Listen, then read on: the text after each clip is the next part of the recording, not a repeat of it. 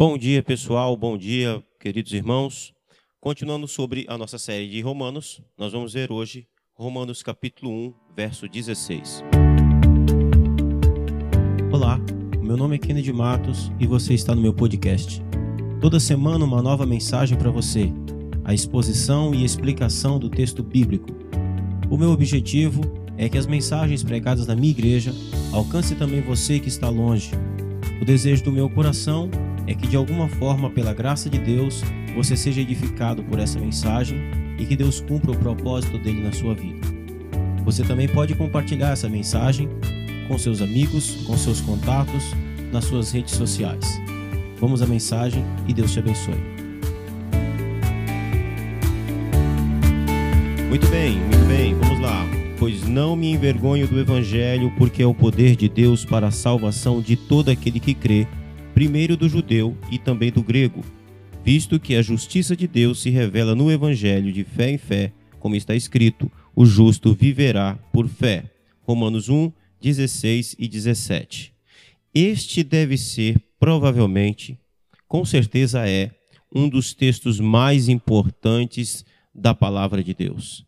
Esta é com certeza uma das revelações mais importantes é, de toda a Escritura. Esse texto é, é, uma, é, é um, uma síntese, um resumo de algo extremamente poderoso e grandioso. O que o apóstolo Paulo está dizendo aqui, ele está explicando o porquê que ele tem a necessidade de pregar o evangelho. Por que que Paulo considera uma dívida ir e pregar aos gentios, aos gregos, aos bárbaros, aos sábios e ignorantes? Por quê? Por causa exatamente do que ele acaba de afirmar aqui. O Evangelho é o poder de Deus para a salvação de todo aquele que crê. E ele diz: Eu não me envergonho do Evangelho. E por que Paulo teria motivos para se envergonhar do Evangelho? Porque naquela época, naquele mundo e até mesmo no nosso mundo de hoje, o verdadeiro Evangelho ele causa escândalo. O que é o Evangelho? O Evangelho é a boa notícia de que o homem pode ser salvo, pode é, é, ser perdoado, pode ser alcançado pela graça de Deus através da morte de Cristo na cruz do Calvário. E essa mensagem de que alguém pode ser salvo por causa da morte de Jesus na cruz é absolutamente escandalosa. Por quê? Porque o ser humano em si, ele não gosta da ideia de que ele não possa prover sua própria salvação. O ser humano, de modo geral, ele pensa que ele é autossuficiente, ele pode salvar a si mesmo de alguma maneira, ele precisa fazer alguma coisa, ele precisa fazer algo para que ele possa merecer a salvação. E o evangelho, ele esvazia, ele enfraquece totalmente esse conceito. Ele diz que se você que nós só podemos ser salvos, alguém só pode ser salvo se crê na morte de Jesus na cruz. Não há nada que o homem possa fazer para salvar a si mesmo. Ele precisa crer que é o sacrifício na cruz, é o sacrifício de Cristo na cruz do Calvário que o salva. Por isso que Paulo começa dizendo: Eu não me envergonho do evangelho, porque o evangelho era motivo de escárnio a cruz de Cristo sempre foi um motivo de vergonha. A, a, a, crer em um Deus crucificado, em um Deus que morreu, em um Deus que virou homem, isso era motivo de escândalo para Paulo, é, para, para a, a sociedade no tempo de Paulo, para aquela, para aquela geração, era um, absolu, um absurdo, um escândalo total. E Paulo diz: Eu não me envergonho do Evangelho, porque é o poder de Deus para a salvação de todo aquele que crê. O, o Evangelho é o poder de Deus, não é um poder, é o poder de Deus para a salvação. Não existe salvação fora do Evangelho. Ninguém pode ser salvo se não ouvir o Evangelho. Isso é o que o apóstolo Paulo está dizendo. Ninguém pode ser salvo automaticamente. Ninguém é salvo pela bondade. Ninguém é salvo por ser bom, por ser é, uma boa pessoa. Ninguém pode ser salvo por ser ignorante a respeito da verdade de Deus. Paulo diz que o único meio de alguém ser salvo é se essa pessoa ouvir o evangelho, se o evangelho for pregado, se essa pessoa tiver conhecimento do evangelho. Sem a pregação do evangelho não há salvação. O evangelho é o poder de Deus para a salvação. O evangelho não é para casamento, o evangelho não é para fazer você ficar rico, o evangelho não é para fazer você ter saúde, o evangelho não é para nada disso. O evangelho é para a salvação. Salvação de quem? De todo aquele que crê. O homem precisa crer no Evangelho para que possa ser salvo. Lá no capítulo 10, o apóstolo Paulo vai fazer uma série de perguntas retóricas sobre isso. Ele vai dizer: Mas como, como ouvirão? Como crerão? Como invocarão se eles não ouvirem? Como eles, eles eh, ouvirão se ninguém prega? Então, o, o homem precisa ouvir o evangelho. O seu filho, o seu marido, a sua esposa, os seus parentes, o, o, o índio lá no meio do mato, eles precisam ouvir o evangelho. Se não ouvir o evangelho, não há salvação, não existe a menor possibilidade de haver salvação onde o evangelho não é pregado.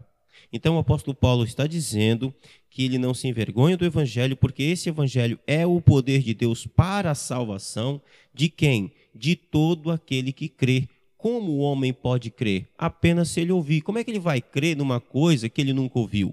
Então, ele, o evangelho ele é para a salvação de todo aquele que crê. O evangelho não é para a salvação de todo aquele que ouve, mas para salvação de todo aquele que crê.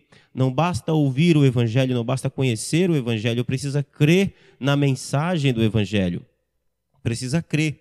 O, o, e ele vai concluir dizendo primeiro do judeu e também do grego. Quando Paulo usa essa expressão, e ela é comum na carta aos Romanos, ele está se referindo a todos os homens. Então, o evangelho é o poder de Deus para a salvação de todo aquele que crê, seja judeus, sejam gregos. Qualquer homem pode ser salvo desde que ouça o Evangelho e creia no Evangelho.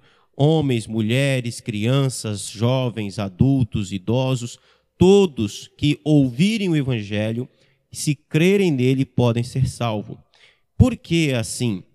Verso 17: Visto que a justiça de Deus se revela no Evangelho de fé em fé como está escrito, o justo viverá por fé. Aqui Paulo, de novo, esvazia toda a possibilidade de salvação é, é, que não é através da pregação do Evangelho. Ele diz que a justiça de Deus, o que, é essa justiça de Deus aqui? É, é, é a, a, palavra justiça de Deus, essa expressão, ela vai aparecer na Bíblia de vez em quando e nem sempre ela tem o mesmo significado. Muitas vezes, justiça de Deus significa o juízo de Deus, o julgamento de Deus. Mas também, justiça de Deus significa o ato é, que Deus fez na cruz do Calvário de punir Cristo no lugar do pecador, de punir Cristo no lugar é, é daquele que ouve e crê no Evangelho. Cristo é o nosso substituto. Quando Deus pune Jesus na cruz do Calvário como nosso substituto, ele fez justiça em Cristo para não fazer justiça sobre nós, tornando aquele que crê em Jesus justo. Então, visto que a justiça de Deus, ou seja, o ato de Deus ter punido Cristo na cruz do Calvário em lugar de todo aquele que crê em Jesus, esse ato da justiça de Deus se revela apenas no Evangelho. Ou seja, o homem só pode saber que existe um substituto, o homem só pode saber que Deus enviou seu Filho ao mundo para a salvação daquele que crê, apenas se essa pessoa ouvir o Evangelho. E quando ele ouve esse Evangelho, e esse Evangelho é revelado, ele se revela de fé em fé. Essa fé aqui é confiança plena e total em Cristo e em sua obra é, substitutiva e redentiva. Aí ele vai concluir dizendo, citando um texto de Abacuque: O justo viverá por fé. O justo viverá por fé. Aquele que foi alcançado pela graça, aquele que ouviu o evangelho e creu, ele não apenas fez isso através da fé, mas ele também vive pela fé. E o que é fé aqui? Fé aqui não é pensamento positivo. Fé aqui não é ter certeza absoluta. Fé aqui não é uma convicção cega. Fé aqui não é uma certeza no nada ou uma certeza sem provas. Pelo contrário, fé aqui é uma convicção, é uma confiança plena e total na obra e na pessoa de Jesus. Ele está dizendo: o justo vai viver para sempre confiando em Cristo e na sua obra.